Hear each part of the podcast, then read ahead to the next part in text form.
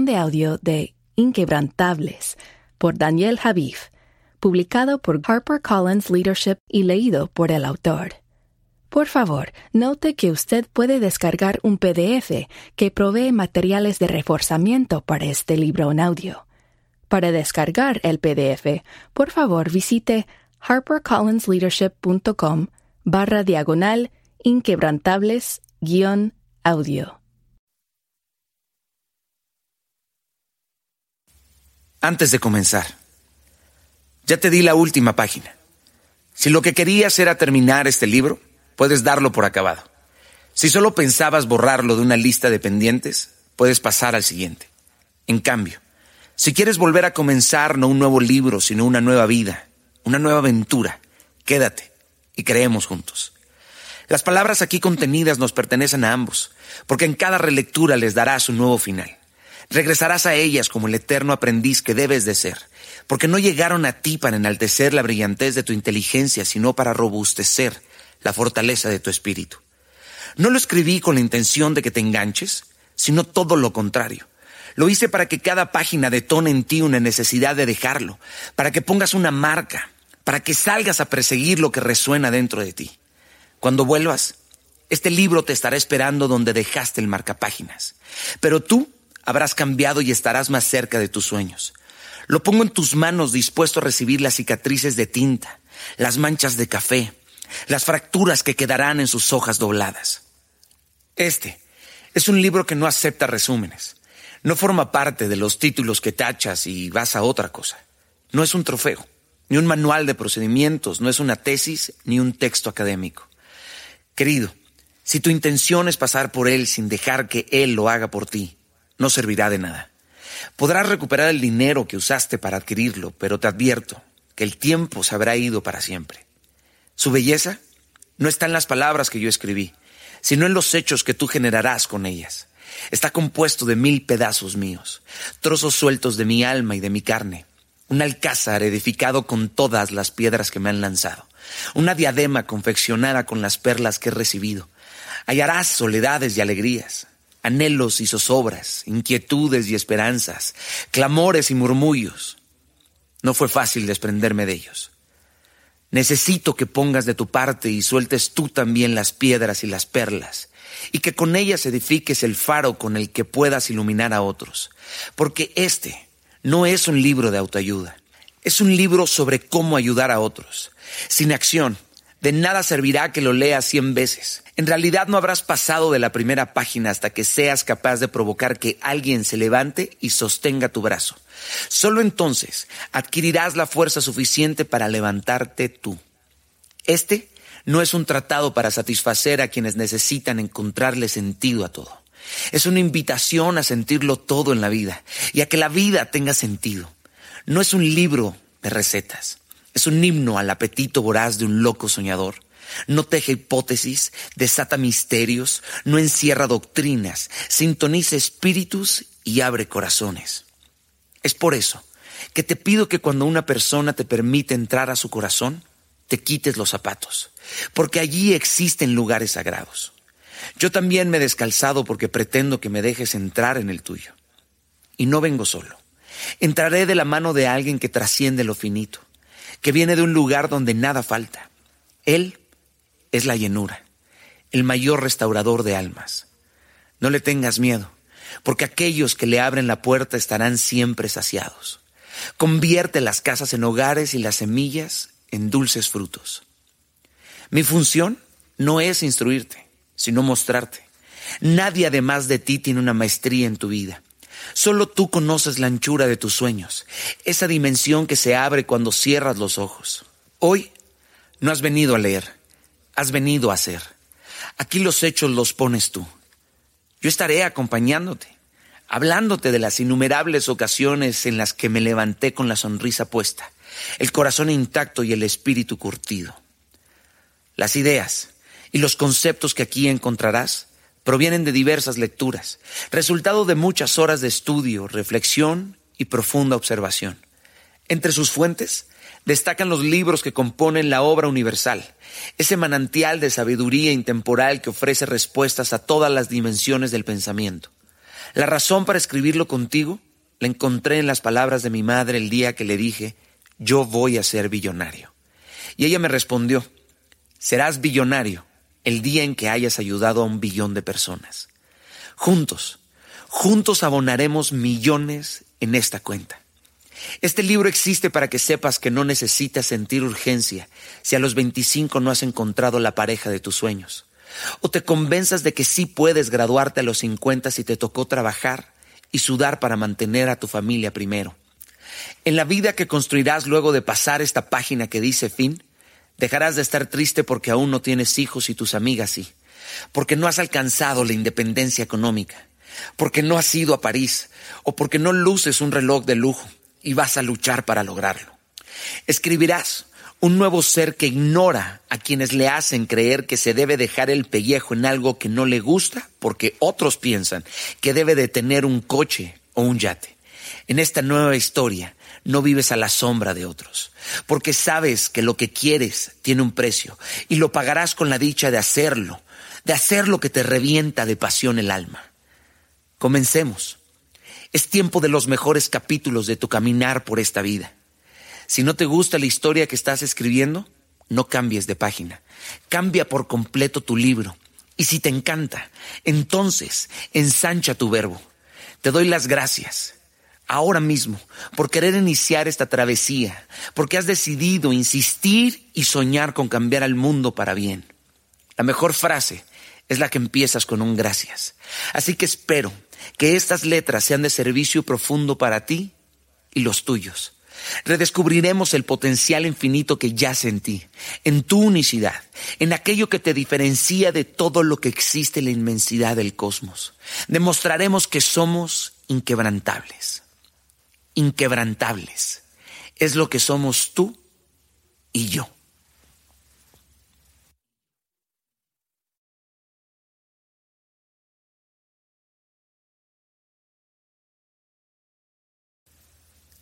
Capítulo 1. Un billón de abrazos. Hay más dicho en dar que en recibir. Hechos 20:35. Jesús de Nazaret. Hay miles de libros de autoayuda, pero son pocos aquellos sobre cómo ayudar a los demás. Solo tendiendo la mano a otros, descubrirás la forma de ayudarte a ti mismo. La pregunta cómo puedo ayudarte debería aplicarse a diario. ¿Cuántas veces la has dicho hoy? Ayudar no debería de ser un mérito, sino un placer.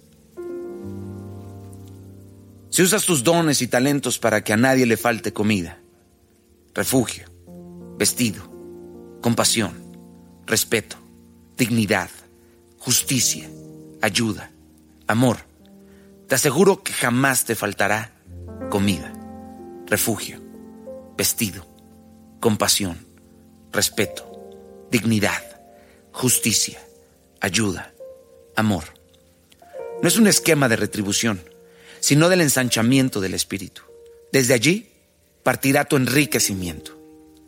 Deseo que cuando leas este libro tengas en tu horizonte el impacto que puedas causar. Inicialmente en tu entorno, pero sin perder de vista la contribución que serás capaz de hacer a millones de personas. Quiero que juntos Construyamos una sinergia que produzca abundancia mental en ti, una que conduzca a otras fortunas en tu hogar, en tu calle, tu barrio, tu ciudad y exponencialmente hasta el mundo entero. En eso consiste ser inquebrantable. Tú puedes conferir a este libro la capacidad de sanar heridas a través de tu acción diaria. Puede empujarte a empujar a todos más allá de los confines de sus propias virtudes y talentos conocidos. Ya que pasaste la página que dice fin, no hay apuro. Zambúllete en estas letras el tiempo que sea necesario. Nadie te persigue. Te invito a que medites su esencia de forma profunda, que apliques sus ejercicios con honestidad y no tan solo para cumplir una tarea ni acumular conocimientos. Muchas personas que comienzan un libro no avanzan más allá de los dos primeros capítulos, pero tú ya lo has terminado. Así que puedes seguir sin prisa y reflexionar. Deseo que te enfrentes a Él de una forma distinta, no tanto para aprender como para enseñar, no tanto para absorber como para irradiar y terminar siendo un agente de los prodigios que el amor al prójimo es capaz de realizar. Te exhorto a leer con detenimiento y celo, a interactuar con integridad y valentía. Medita en lo que ya está escrito y mucho más en lo que escribirás tú. Ya que hacemos este libro juntos, es momento de que me presente y te cuente algo de mí. Mientras escribíamos, encontré una fotografía mía de muy niño. En ella estaba maquillado de mimo. En mi juventud me enamoré de la pantomima y encontré un mundo simplemente inigualable, incomparable. Me miré ahí y al verla, enmudecí por unos minutos. Fue como si el presente me hubiera dado un puñetazo justo en el entrecejo para noquearme la vista y abrirme la dimensión periférica del espíritu. Se alborotaron las emociones más primitivas de mi alma. Cuatro años antes de esa fotografía, era 1988, justo en el momento donde una jugada del destino me empujó a dar mis primeros pasos en el mundo del entretenimiento. Ese día, acompañé a mi hermano Eduardo a la filmación de un comercial de televisión que él y otro niño protagonizarían. Fue entonces cuando los virus se pusieron de acuerdo para conspirar a mi favor. El niño que había sido seleccionado para hacer el papel del hermano de mi hermano había amanecido enfermo. Los productores le pidieron permiso a mi madre para hacerme una prueba y yo interpreté el personaje de aquel niño. Algunas veces, hasta los mocos pueden cambiarnos la vida. Todo pasa para bien si bien lo tomamos. Ahí estaba yo, justo donde Dios me colocó como una pequeñísima pieza en un inmenso ajedrez.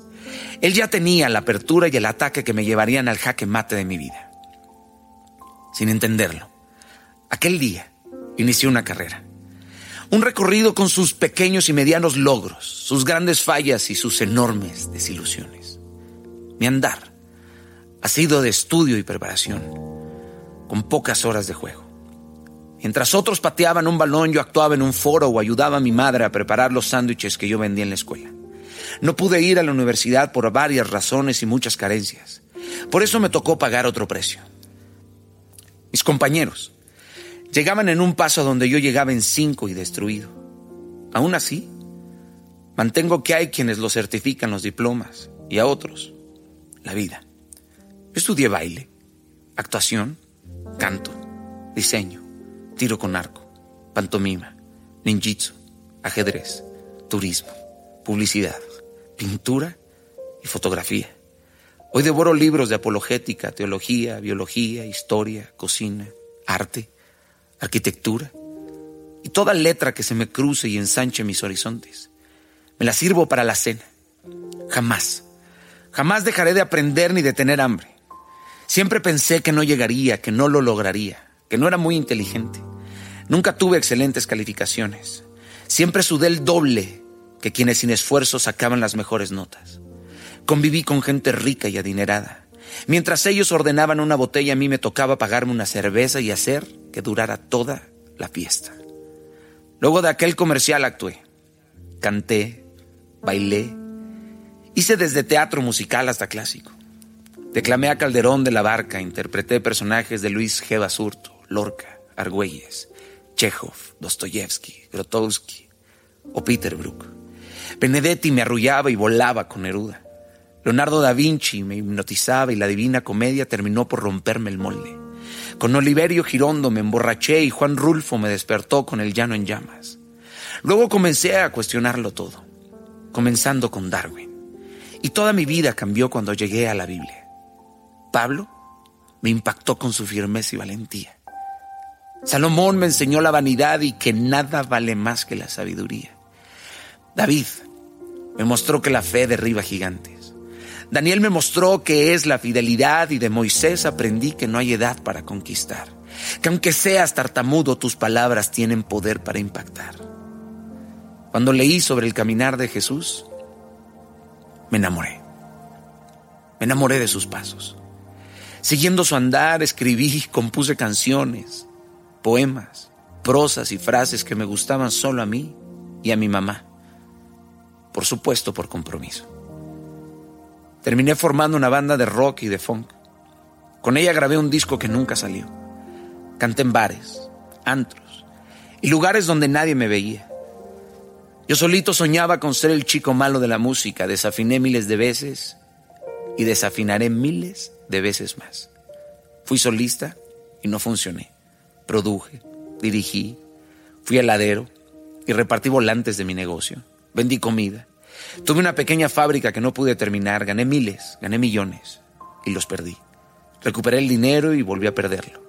Se rieron, me aplaudieron, me juzgaron, me equivoqué, me mintieron, mentí, pedí dinero prestado, presté dinero y nunca me lo regresaron. Me robaron, me humillaron, me enojé con Dios. Aún me peleo con Él y obviamente siempre pierdo. Me deslumbraron y me partieron el corazón, pero por fin me enamoré. Conquisté una reina, una princesa, me conseguí un mujerón. Me casé. Fue un reto conquistarla, pero casi dos décadas después sigue siendo mi esposa. Mi mejor amiga y mi socia para todo. A su lado, tuve una discoteca que también perdí, pero me divertí. Produje más de 600 conciertos. Hice cientos de campañas de marketing. Tuve cientos de empleados. A los 27 ya había vendido miles de boletos como promotor de espectáculos. Fui ambicioso, codicioso, ególatra, y aún lo soy un poco. Está bien, debo aceptarlo, lo soy mucho. Por ello la vida me tumbó los dientes. Intenté ser manager de artistas, y lo fui. Perdí mi compañía, hice una nueva y la volví a perder. Me contrataron, fui empleado, luego jefe, más tarde dueño, al final, no fui nada. Perdí a mi padre. Perdí amigos y socios. Perdí, perdí y perderé. Pero nada de lo que perdí me arrebató la pasión, la garra ni la tenacidad. Me dieron una vida y un cuerpo y me lo voy a acabar completo. No me quedaré con nada. Después, padecí la enfermedad de Lyme. Perdí la memoria. Me sentí morir y casi muero. Pasé cinco años enfermo y dos en tratamiento. Sufrí insomnios y fiebres delirantes. No he llegado solo.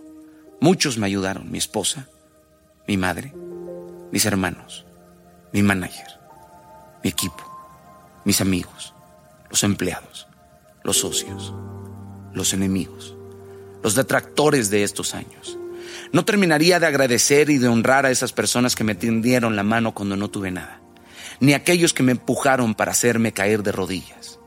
Nadie llega solo a la cima. Por lo regular, la soledad nos acompaña de vuelta cuando descendemos de la cumbre.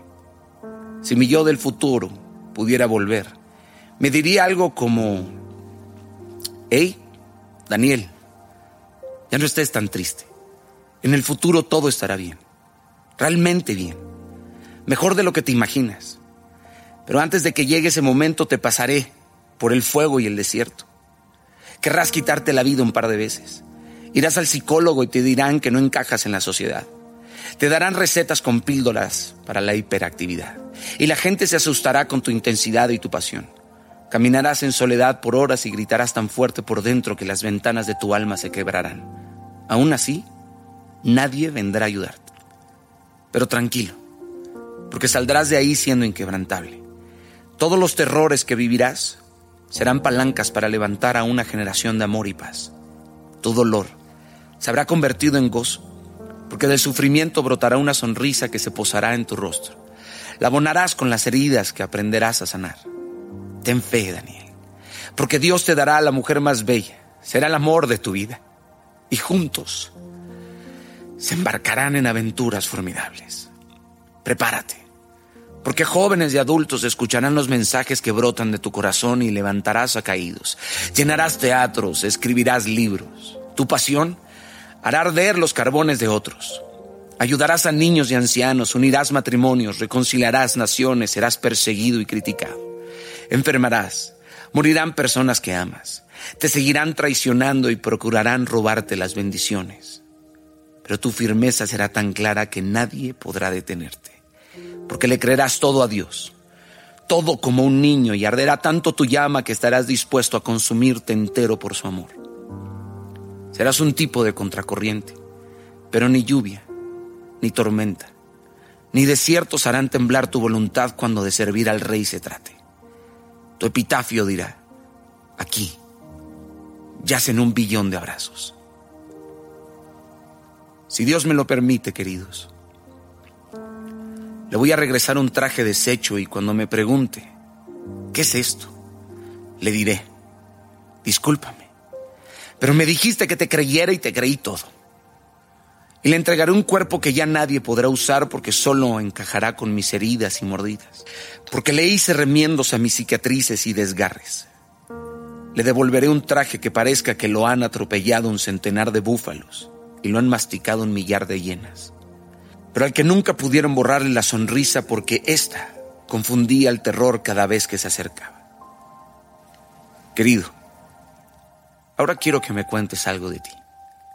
Dime, dime por favor si tu yo del futuro pudiera volver el día de hoy, ¿qué te diría?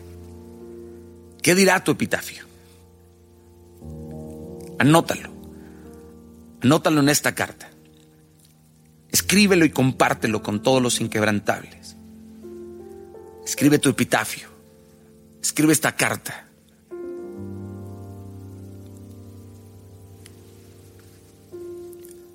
Tu promesa no tarda. Jóvenes y emprendedores que han malgastado sus motivos en miedos y dudas. Han dejado que las opiniones de los envidiosos, de los realistas y de los dogmáticos les hagan huecos en la mente y en el espíritu. Te han frenado. Si ya no sueñas, al menos deja de matar los sueños de otros. La vida, querido, no es una carrera de 100 metros, es una carrera de resistencia. Es más que una fiesta, es un increíble desierto, en el cual se necesita más de carácter y temperamento que de talentos y dones. No nos hemos dado cuenta, pero el reto del siglo es hacer más con lo que sabemos. Te aseguro que así se abrirán caminos en el desierto y ríos en la soledad. Sentirás estas palabras solo como una inyección de entusiasmo que durará unas horas o unos días. Y después la emoción bajará y te llevará de nuevo a la confusión o a la depresión por falta de propósito. Vivirás la motivación como un acto de magia y no como un hecho irreversible en tu vida. Pero hoy debes tatuar tu alma, reprogramar tu mente y tu corazón con los códigos de lo alto. Es urgente que limpies las telarañas de la mediocridad y te leves a un nuevo estándar. Venga, júratelo allí mismo en donde estás. Júratelo ahora mismo. Date cuenta de que no quieres cambiar. Solo deseas cambiar. Tú no quieres dejar de estar deprimido. Tú solo deseas dejar de estar deprimido. Lo que tienes es una lista de deseos, no una lista de convicciones. Querido, Ningún deseo existe sin el poder firme de decisión y de acción. Pero antes debes de aprender que hay que desaprender.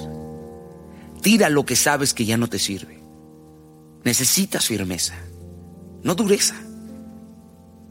Tu promesa no se retrasará ni un día. Pero querida, debes creer que es tuya, solo tuya. Y debes pelear por ella.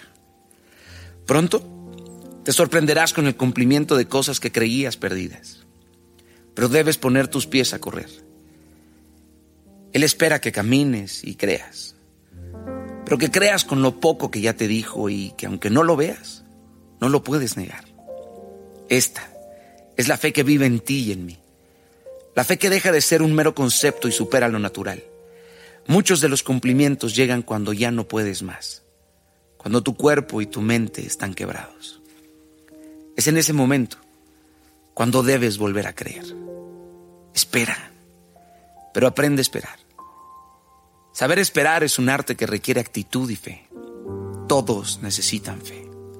Los médicos, los ingenieros, los diseñadores, los productores, los emprendedores, los artistas, los pintores, los inventores, los arquitectos, los ateos, los agnósticos los astrólogos, todos. T-O-D-O-S. Todos la necesitamos. La espera. Solo impacienta a alguien que no tiene activa la fe. Refuerza tu fe y cierra las puertas de la duda. La fe es la cura y el antídoto para el fracaso y la depresión. Ella es más fuerte que el tiempo y más efectiva que la muerte. Es la base de todos los milagros y los misterios que no se pueden analizar con la lógica y la ciencia. La fe desquicia la razón y la pone de rodillas. En la fe encuentras el elixir eterno. Te dota de propósito y te vuelve invencible.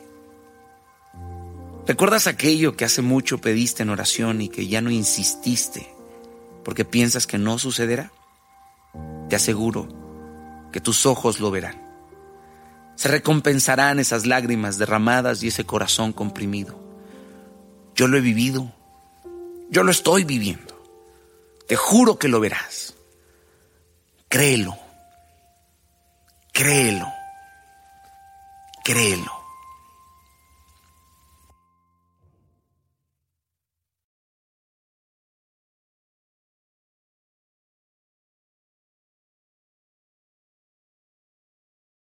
Capítulo 2. Seamos traficantes. Ni muy listo, ni tonto de remate. Fui lo que fui. Una mezcla de vinagre y de aceite de comer. Un embutido de ángel y bestia.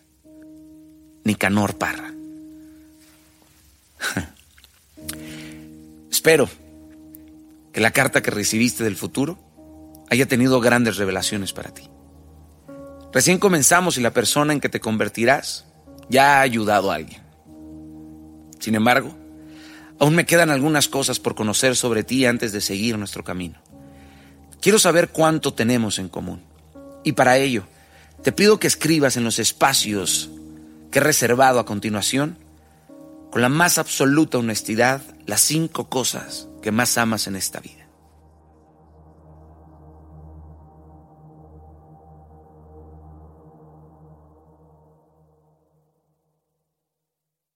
¿Listo? ¿Lo has hecho? Mira bien esta lista. Mírala bien. Porque ahora quiero que revises la lista y mires si te incluiste en ella. Si estás tú ahí. Si tu nombre aparece. Si no lo has hecho, querido, tienes mucho en qué pensar. Imagínate lo que implica. Vives contigo el 100% del tiempo. Carajo. Y no estás en la lista de lo que más amas. Debe gustarte algo de ti. Es importante que reflexiones cuáles son estas cosas. No está mal que aprecies tus virtudes. No debes avergonzarte si te gusta tu pelo, o lo bien que bailas, o el tono de tu voz. Complácete en cómo dibujas, en lo rico que cocinas, o en lo buen padre que eres. No nos hemos dado cuenta que nos enseñaron a no ser creídos, a desechar la idea de que podríamos alcanzar algo grande, a que los aplausos estaban reservados para los genios, para las estrellas, para los poseedores de grandes hazañas. Nos educaron para disculparnos por nuestros logros, nos enseñaron a callar, a no pedir, a no interrumpir, a seguir los cánones. La sociedad, la cultura, las tradiciones y la familia nos ponían un bozal cuando sentados a la mesa nos atrevíamos a confesar nuestros sueños. Explorar nuestras capacidades nos convertía en unos petulantes. Y aprendimos que era de buena educación asumir esa pesada modestia bajo la cual ocultábamos nuestros talentos. Lo hacíamos para no intimidar, para que el hermano pequeño no llorara, para que el jefe no se sintiera amenazado, para que el esposo no se sintiera menos al lado de una mujer llena de virtudes. Nos compararon y ahí mismo nos enterraron. Luego, luego de escondernos los talentos, nos pidieron hacer lo mismo con las ansias. No fantasees tanto. No pierdas el tiempo en eso. No insistas más en algo imposible. No seas, no seas, no seas. Se cansaron de decirnos no seas lo que eres. Y es que descubrir quién eres, aceptar quién eres y ser quién eres tiene un precio altísimo, pero es el precio de la dignidad humana. Más aún cuando la sociedad te prefiere tal y como no eres. Querida, querido, recibe. Recibir también forma parte de lo que somos. Nos enseñaron a no aceptar halagos. ¿No te has dado cuenta que te dicen, oye, qué bien te ves? Y tú respondes, ¿cómo que bien? Mírame la panza. Cuando te felicitan, respondes, no, no fue nada. Aún tengo mucho que aprender. Nos enseñaron a dar, pero no a recibir. Esto nos desvaloriza, nos saca de balance. Debemos abrazar una autoestima sana que nos permita dar y recibir. Una autoestima fundamentada en valores espirituales. Y aunque estos sean radicales o incómodos para la sociedad, las personas con baja autoestima no saben recibir y por ello les cuesta dar. Les avergüenza celebrar sus triunfos y no aprecian los triunfos de los demás. No es lo mismo creer que no somos capaces de ser buenos en algo, a creer que somos unos tontos. No es lo mismo decir que no te gusta tu nariz, a considerarte horrible. Todo lo que definamos como parte de nuestra identidad ejerce un impacto profundo e inmediato en nosotros. Por ello, cuando cambias las creencias sobre tu identidad, regresas a tu modelo original y te conviertes en la persona que realmente eres. Nuestras creencias son construidas por lo que nos han dicho, por lo que hemos vivido, leído y observado, la influencia de nuestros maestros, parejas, padres y también por lo que impera en la cultura y los medios de comunicación.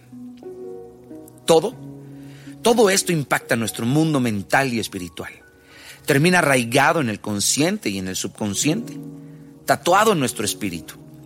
Es por eso que las creencias se entierran en la profundidad de nuestra mente y parece que es muy difícil acceder a ellas. Necesitamos saber de dónde provienen nuestros pensamientos negativos, qué los activa y así evitar que reaparezcan. Pero como se trata de una creencia, la arrastramos una y otra vez.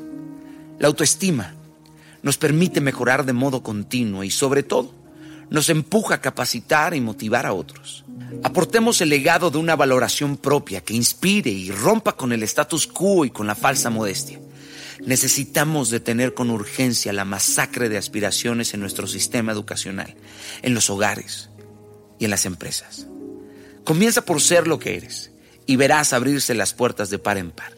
No pretendas ser otro ni creas ser menos, porque todos valemos lo mismo, aunque seamos diferentes.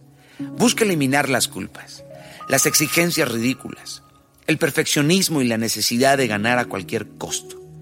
Y si alguna vez pierdes, pero pierdes a alguien por tener pensamientos profundos, o porque tu alma se rebosa, o por amar demasiado, por arriesgarte a retar y confrontar, o por elevar tu voz ante la injusticia, por ser fiel a tus convicciones, por decir que no, por ofertarte sin descuentos, por vestirte sin disfraces o por mostrar tu fe, no serás quien haya perdido.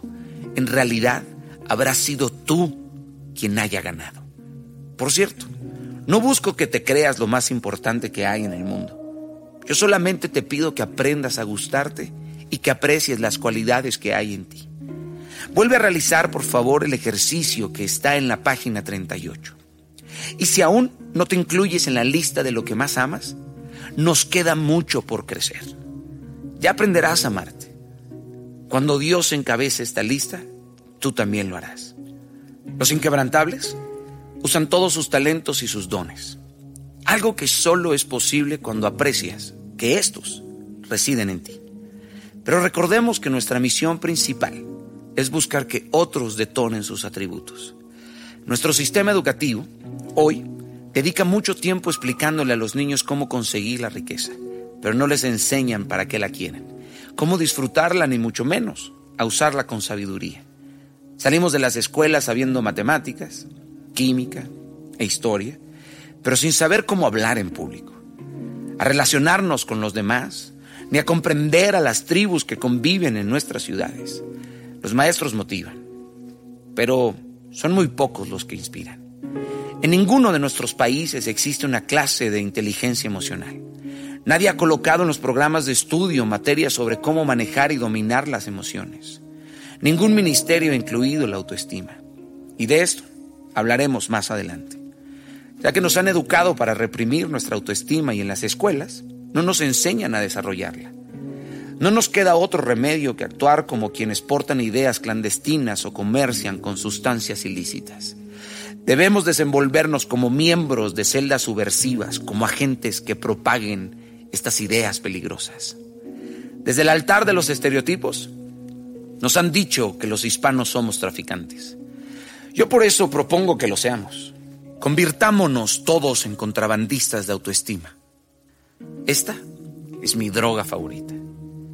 Tengo la semilla, los ingredientes y el mercado. Yo mismo la planto la riego y la cosecho. Ella se multiplica sola y siempre sobra. Es legal, no hace daño. La puedo traer sin ser perseguido. Ayuda a otros y es deliciosamente adictiva. Te hace ganar almas y no añade tristeza. La paga es eterna y no se destruye en la tierra. No causa resaca ni efectos secundarios. Purifica el entorno y potencia los talentos.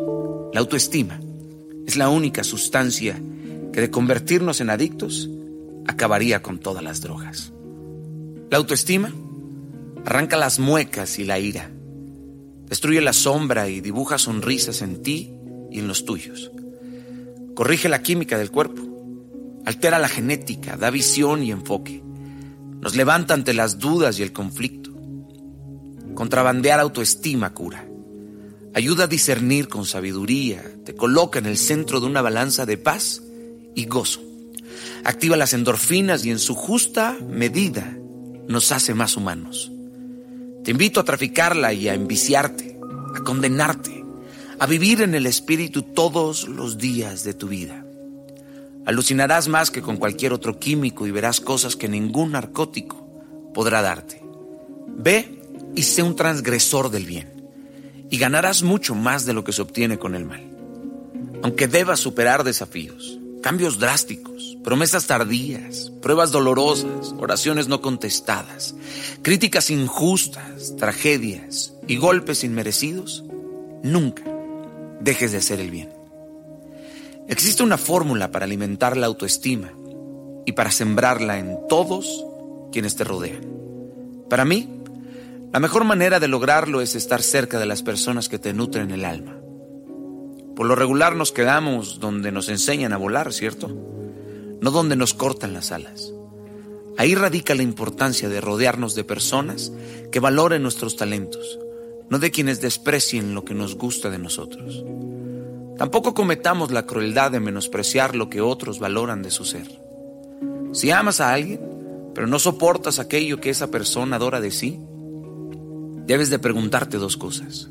Primero, si realmente la amas. Luego, debes comprender por qué eso que le resulta tan importante al otro te lastima tanto a ti. Vivimos en un mundo plagado de absurdos dolores, gobiernos corruptos, violencia política, economías débiles y culturas empobrecedoras. Aún así, hay algo peor que nos carcome, algo que ha anidado en nuestros corazones la avaricia, la venganza, el orgullo, envidia, la soberbia son el epicentro del terremoto que nos sepultó bajo sus escombros. Si seguimos así, seremos recordados como la generación de la confusión, una generación insolente y sin mayordomía. Hay algo trágico y profano en el estado actual de nuestros corazones. Hemos cegado nuestra mente y descuidado lo bellos que somos por dentro ya está por fuera. Nos equivocamos al decir que hay que sacar nuestro lado humano. Solo debemos de recordar que lo tenemos. Las distracciones de la cotidianidad desvían nuestra atención de la inigualable belleza que nos rodea y del inmenso potencial que atesoramos. Ya no miramos, no observamos, solo vemos sin saber qué somos, percibimos sin sentir, vivimos sin sentirnos vivos. Queremos mostrar, enseñar, buscar la respuesta, pero las respuestas somos nosotros y lo hemos olvidado.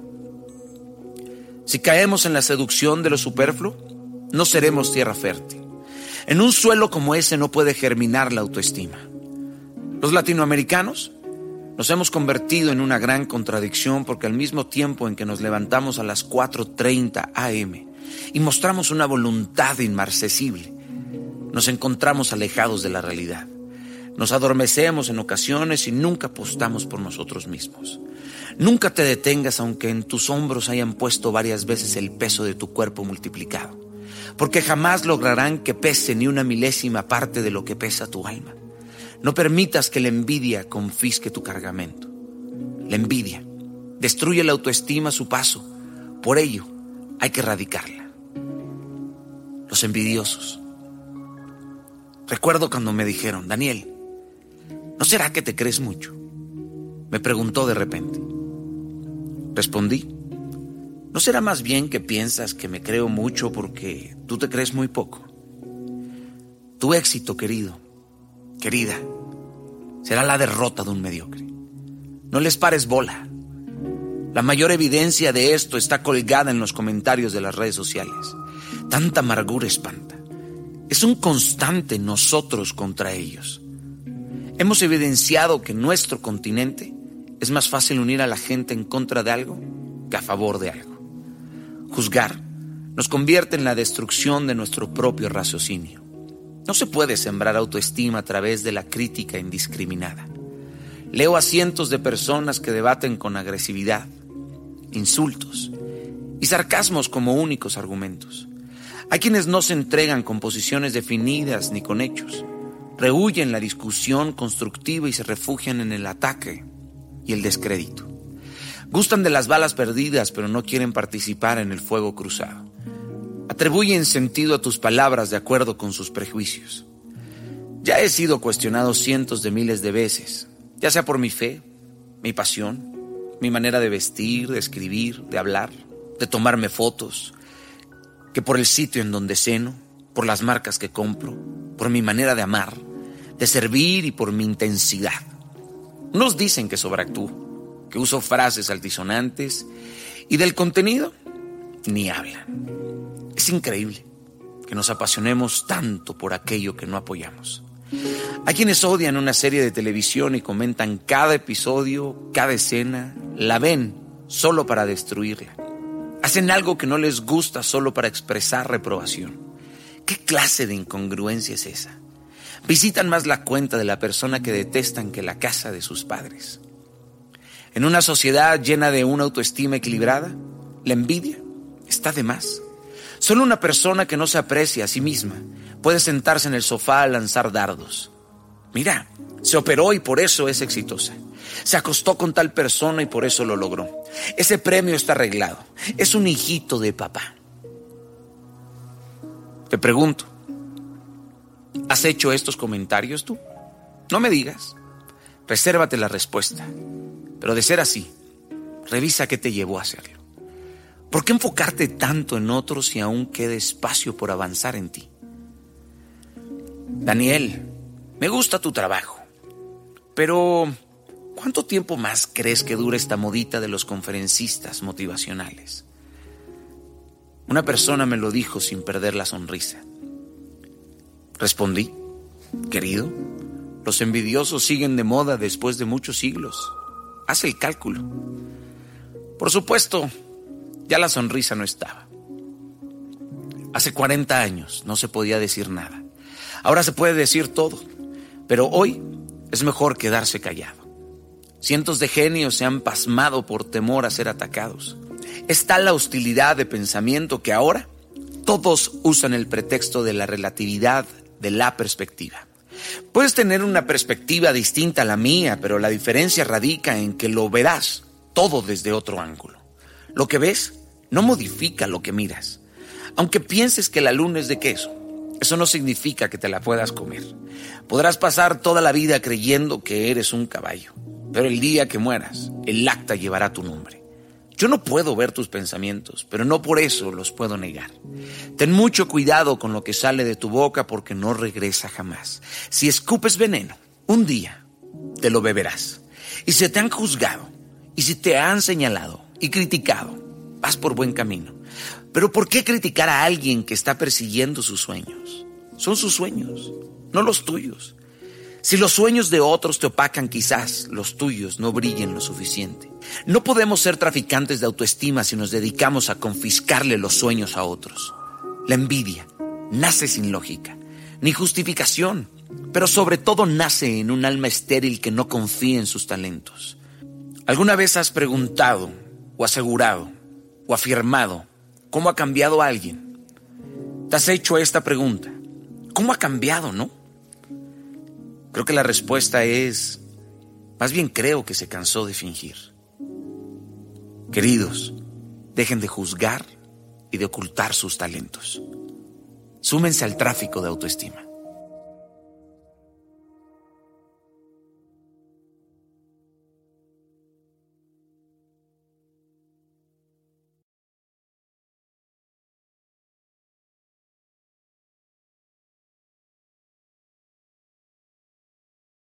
Capítulo 3. De la piel hacia adentro. Tu deber no consiste en alcanzar el éxito, sino en hacer lo correcto. Cuando lo hayas hecho, el resto le pertenece a Dios. C. S. Lewis. A estas alturas, ya eres un traficante. Y si cometes el crimen de llevar autoestima allí donde no hay, Notarás un cambio en las personas que te rodean. Sentirás el efecto de este estimulante y de cómo hace de las suyas en aquellos que no se atrevían a ver dentro de sí. Cuando las personas creen en su potencial y tienen una autoestima equilibrada que no los hiere, ni a quienes le rodean, el éxito se convierte en la única posibilidad. No obstante, para lograr se requiere mucho más que solo talento. Son indispensables tres grandes componentes adicionales. Escucha bien. El primero, el primero de estos consiste en una furiosa disciplina en la aplicación de herramientas necesarias, de lo cual hablaremos en unos capítulos más adelante. El segundo aspecto radica en saber qué es el éxito para nosotros, cómo podemos comprenderlo y qué debemos hacer para asegurarnos de que estamos en el camino correcto. La plenitud espiritual es el ingrediente final, porque sin eso no hay éxito ni posible ni sostenible. Te preguntarás, ¿por qué es tan importante definir el éxito? La razón es muy sencilla, y es que hay mucha gente que dice querer ser exitosa, cuando lo que en realidad desean es ser famosas. Los reflectores nos deslumbran por completo. Hemos creído que mientras sintamos el fulgor del flash en el rostro y el estallido del clic en el ego, andamos por el camino correcto. La avidez nos ha hecho olvidar la misión. La codicia no solo crece en los bolsillos, también se esparce como maleza en nuestros corazones. Cada día necesitamos más y más reconocimiento sin que sepamos realmente para qué lo queremos. Hemos olvidado para qué nacemos. Hemos abandonado por completo el propósito de nuestros sueños. En mi andar diario, Conozco cada vez más personas de diferentes lugares que me comparten una ambición. Pretenden el éxito sin aguardar el fracaso. Son gente que quiere, qué sé yo, la vida sin vivirla, la cosecha sin siembra, la victoria sin batallas. Quieren utilidad pero sin generar ventas. Ventas sin estrategia. Estrategia sin conocer a los clientes. Clientes sin recursos para atenderlos. Recursos sin darles las herramientas y herramientas sin pagar por ellas. Hay personas que quieren obtener un título sin estudiar. Dan más valor a un diploma en la pared que al conocimiento en sus cabezas. Estamos tan obsesionados con la velocidad que lo que nos interesa es generar dinero y hemos dejado de lado la preparación de la vida, que consta de dos dimensiones, la preparación humana y la profesional. Por lo regular, admiramos aquello que no tenemos. Solemos desear desde una perspectiva hueca, considerando que nuestras carencias son más grandes que nuestra plenitud. Sin duda, en el deseo inicia la marcha para conseguir un sueño o una meta. Es la chispa hacia la prosperidad o el ensanchamiento de nuestros sembradíos. Pero debemos acomodar este deseo con sabiduría. Primero, necesitamos hacer un conteo real y objetivo de nuestros talentos y dones. Conocer dónde estamos parados. De esta manera, podremos tratar de trazar una estrategia con puntos y comas. Y así estaremos listos para la improvisación necesaria que exige la incertidumbre del emprendimiento. Desde el capítulo anterior, queridos, venimos enfatizando que debemos aprender a detectar la envidia y sobre todo erradicarla. Es necesario analizarnos con honestidad, ya que esta es una de las emociones irracionales del ser humano. No es tu culpa si este sentimiento está ahí en ti, pero lo será si lo albergas en tu corazón y dejas que domine tus acciones. No es lo mismo admirar a una persona e inspirarse en ella que anhelar lo que esa persona tiene. Existe una línea, casi invisible, que separa estos dos caminos y el desenlace de cada uno de ellos es abismalmente diferente. Para saber si admiramos a alguien o anhelamos lo que posee, debemos mirarnos a nosotros mismos con aguda franqueza, pero llenos de amor. Observemos lo que somos y lo que tenemos. Una vez hecho esto, pongamos en una perspectiva lejana a la persona que admiramos. ¿Acaso creemos que su vida es mejor que la nuestra porque está llena de adornos? Debemos determinar con crudeza si queremos esas cosas, pero sobre todo si en verdad las necesitamos. Nuestra idea del éxito luce como lo que ha logrado esa persona. ¿Estamos dispuestos a pagar el precio que conlleva esa vida? ¿Acaso seremos felices una vez que lo alcancemos? Y cuando lleguemos, ¿tendremos algo que ofrecer a los demás? Muchos dicen querer la verdad, pero son muy pocos los que están preparados para afrontarla, porque donde esté tu tesoro, allí estará también tu corazón. Mateo 6, 21. De esta forma afirma la Escritura. Por último, no dependas de los talentos y los dones de otros. No te desfigures y jamás te compares. Quizás en lo que creas que es tu mayor virtud, otro encuentra su desventaja o viceversa.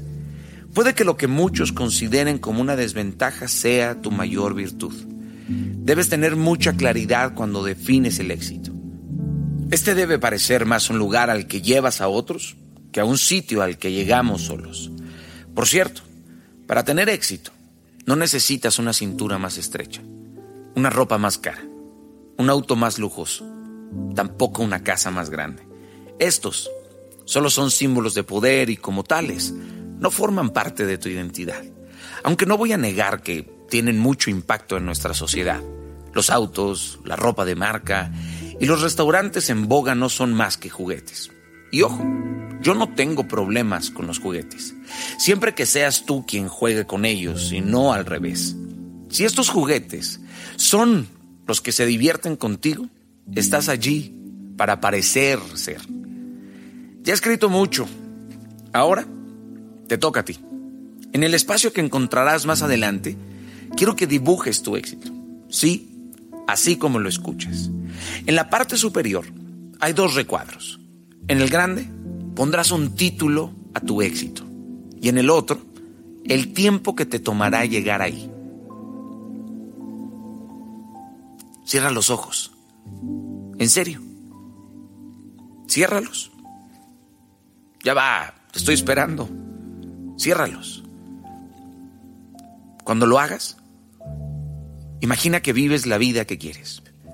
Visita esa imagen, como si aterrizaras en una ciudad que siempre quisiste conocer.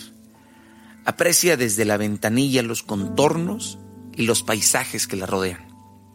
A medida que el avión se aproxima, distingue sus parques y avenidas. Y al tocar tierra, ya verás una por una las maravillas que ansías contemplar. Dibuja tu éxito con precisión quirúrgica. Describe cómo es tu casa. ¿Cuántas habitaciones tiene? ¿Qué produce tu empresa y cuántos empleados forman su nómina? ¿Cómo son tus canciones y cuántos premios has ganado? Esto aplica para todos tus anhelos. Por último, no te imagines un futuro sin sentido para ti. Yo también quisiera anotar el gol para ganar el mundial.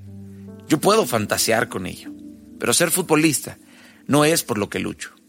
Debes imaginar tus logros con claridad y consistencia.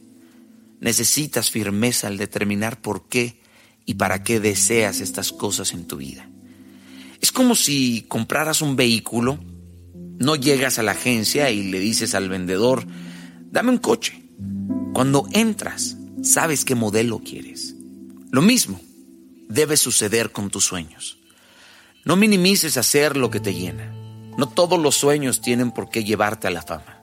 No todos tienen por qué implicar una visión grandilocuente. Escribe los sentimientos que recorren tu cuerpo. ¿Qué haces? ¿Qué olores percibes? cómo suena, haz el ejercicio siguiente. Estoy seguro que servirá profundamente a tu vida.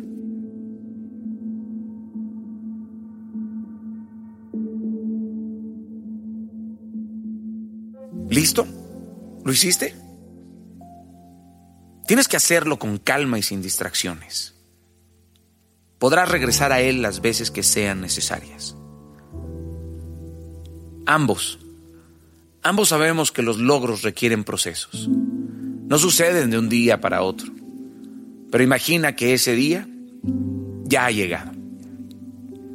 Hazlo sin desdeñar el poder de la imaginación. Usarla es más que una práctica ingenua. Hay muchos estudios y experiencias que avalan sus beneficios prácticos. Estás aquí porque decidiste hacer estos ejercicios con esmero.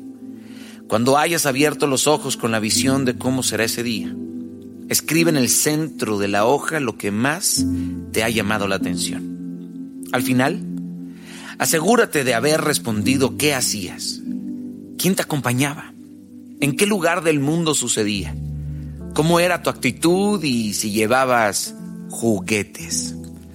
A la izquierda del cuadro encontrarás una flecha bajo la cual listarás lo que sucedió desde hoy hasta que llegue ese día. Conéctate con tu visión y responde las siguientes preguntas. ¿Qué talentos te llevaron ahí? ¿Quiénes te acompañaron? ¿Cuáles tropiezos enfrentaste? ¿A qué renunciaste para lograrlo? ¿A quién dejaste atrás? ¿Cuál fue el primer paso? ¿Cuándo lo diste y qué sucedió para que finalmente lo hicieras? ¿Fuiste feliz en el camino? Insisto, fuiste feliz en el camino. A la derecha, en la otra flecha, te enfocarás en la persona que eras en tu visión. ¿Qué diferencias hay entre esa persona que viste y quién eres hoy? ¿Disfrutabas más el momento o el entorno y los juguetes? ¿Te acompañaba la gente que amas? ¿Personas que tú admiras o desconocidos? ¿Hacia quiénes sentías agradecimiento? ¿Está Dios entre ellos? ¿Y una vez allí podías ayudar a otros? ¿Lo hacías? ¿Lo hiciste? Insisto, ¿eras feliz? Por favor, ahora respóndete. ¿Quieres el éxito o solo sus placeres? La definición del centro te dirá qué anhelas. Las respuestas de la izquierda revelarán el precio que pagarás. Lo que escribas a la derecha te hará saber si lo que quieres es el éxito o los juguetes, la nuez o la cáscara, la satisfacción o la vanidad. Si tu definición de éxito es convertirte en una gran bailarina y en tu visión no bailabas, sino que conducías un Ferrari, si concibes el éxito como ser un gran empresario y en tu visión te balanceabas entre dos palmeras en lugar de liderar a tu equipo, ¿crees que has definido la visión correcta? Muchos dicen, si yo tuviera, si yo tuviera sería tal, si yo viviera ahí sería diferente. Si después de hacerte estas preguntas concluyes que realmente lo necesitas, entonces el siguiente paso es saber cuándo y para qué lo vas a usar. Cuando tengas esas respuestas digeridas y por escrito, vienen las preguntas decisivas. ¿Esto que haré me traerá paz y gozo? Esto me acerca a mi propósito de vida. Esto que tanto deseo sirve a los demás. Piensa en estas respuestas, porque si estas respuestas son positivas, ya tienes una gran parte de la estrategia mental y emocional que necesitas para iniciar el avance hacia tu meta. De lo contrario, quizás necesites reconsiderar tu definición del éxito. No te asustes, por favor, si te aterran tus respuestas. Los inquebrantables viven para ser, no para parecer.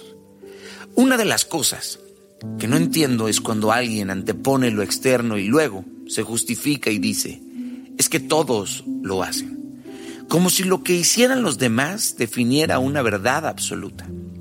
Olvidamos que lo establecido le hace más daño al mundo que el propio cáncer. porque destruye la vida y nos hace vegetar en la estrecha caja de la conformidad. Creer que lo que la mayoría hace es lo bueno por definición es como pensar que la mierda es deliciosa solo porque todas las moscas la comen. No porque un millón de moscas la comen, la mierda sabe rica, ¿cierto? No comparto eso de si parece sí, si no parece no. Gandhi no parecía un superhéroe, y lo era. Los Beatles no parecían superestrellas y fueron las grandes superestrellas. Pero ¿qué me dices de Jesús? ¿Y Jesús? Él parecía carpintero y es el rey de reyes. Es que la mayoría está en el negocio de parecer ser. Si no parece, no es. Si parece artista, es. Si parece ingeniero, es. No se puede sostener algo vano durante toda la vida porque tarde o temprano se le verán los hilos. Hay quienes se limitan a seguir una tendencia. Otros la crean. Estos últimos son los inquebrantables. Esta no es una posición provocadora. La rebeldía sin propósito es pura hipocresía. Yo creo en la revolución individual de la mente, del alma, del espíritu, las herramientas más poderosas de la especie humana. La creatividad y la innovación son la mayor evidencia de que somos seres infinitos. Son tus diminutas expectativas las que le cortan las alas a tus pensamientos, las que los encierran en una jaula de dos por dos. Queridos, no hay ideas estúpidas. Solo es cuestión de tiempo para que lo que ayer era considerado un disparate, mañana sea aplaudido como una genialidad. Habrá miles de personas que te van a decir que estás demente, que deliras. Te acusarán de ignorante, de inocente o de incapaz. Si crees en tu idea, mantente firme. Obviamente para lograrlo necesitarás estrategia, herramientas, preparación, disciplina y constancia. Pero si permites que muera con cada bala que le disparan, llegará otra persona que tome sus despojos y construya con ellos lo que tú no fuiste capaz de edificar. No importa que haya nacido en tu mente, solo quien tenga la resistencia y el tesón para superar el conflicto y mantenerse en el curso, podrá clavarla en el norte.